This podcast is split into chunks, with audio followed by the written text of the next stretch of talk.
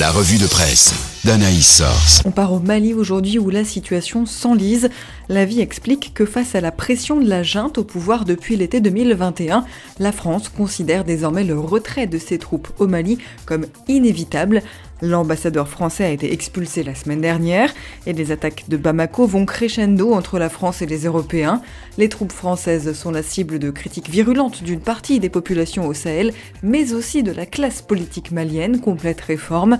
Alors que l'armée française est de plus en plus perçue par les populations du Sahel comme une troupe d'occupation, témoignages chrétiens se demandent si la France perd pied au Sahel. Pourtant, si Barkhane est sur le point de quitter le Mali, les troupes françaises ne devraient pas quitter la région pour autant, précise la Croix, qui détaille le Niger deviendrait alors le pivot de l'opération anti-djihadiste conduite par Paris. Or, pour un chercheur dans la vie, le retrait de la France au Mali va contribuer à renforcer l'instabilité dans la région. Si vous avez des enfants, vous savez qu'il est parfois difficile de réguler leur consommation d'écran.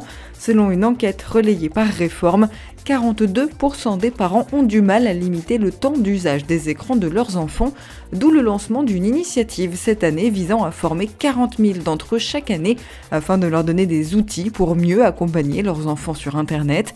Smartphones, réseaux sociaux, protection des données ou encore cyberharcèlement seront notamment évoqués lors de ces campus. Aletheia précise même que les enfants reçoivent leur premier appareil numérique à 10 ans et demi et regardent des contenus sur Internet dès le plus jeune âge, c'est-à-dire entre 0 et 2 ans. Pire encore, il existe un réel décalage entre la perception des parents à propos de la consommation d'écran de leurs enfants et la réalité déclarée par ces derniers. Pour la Croix, la faute serait en partie due à la crise sanitaire du Covid-19 avec ses confinements répétés, école à distance et télétravail. Il est vrai que le Covid a laissé des traces dans nos vies, comme l'écrit la vie, notamment dans nos relations sociales où la visio s'est largement invitée. Pourtant, il y a quand même de bonnes choses à voir sur les écrans. Par exemple, la série The Chosen, dont Info Chrétienne annonce la sortie en DVD.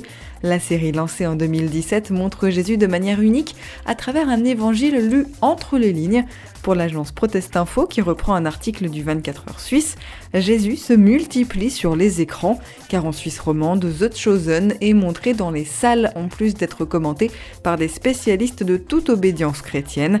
Et le succès est au rendez-vous pour l'œuvre abondamment médiatisée grâce aux bouche à oreille et qui résiste aux critiques, estime Christianisme aujourd'hui, relayé par la plateforme Regard protestant. Pour les plus jeunes, des programmes existent sur les plateformes Explique la vie, qui revient par exemple sur ML Kids, une chaîne YouTube familiale pour partager le goût de la foi aux enfants entre 6 et 10 ans. Au programme, 25 minutes d'émission, alternant sketch, quiz biblique et jeux, invitant parents et enfants à échanger ensemble sur les récits intemporels de la Bible.